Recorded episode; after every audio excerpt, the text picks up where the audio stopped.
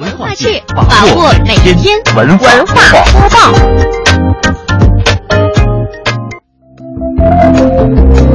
接下来文化播报，我们来关注一下新疆吐鲁番日前举办的高昌霓裳古代服饰展活动。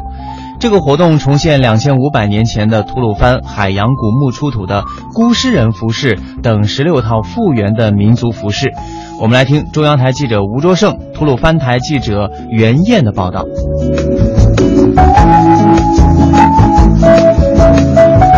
在新疆吐鲁番麦西莱夫广场上，来自吐鲁番地区文物局、吐鲁番学研究院、吐鲁番博物馆的工作人员，身着古代民族服饰，为过往市民献上了一场穿越时空的时装秀，吸引了大批的过往市民驻足观看、拍照留念。市民加帕尔立体服。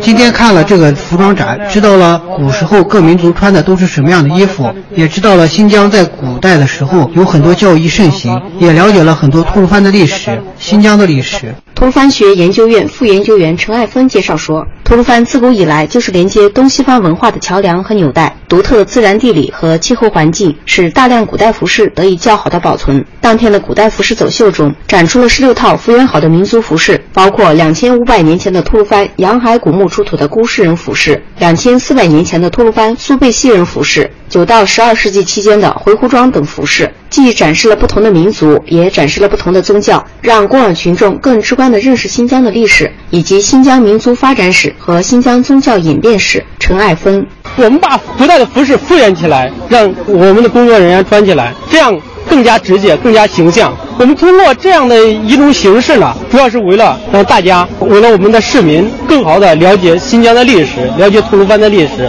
加强民族团结，维护民族团结。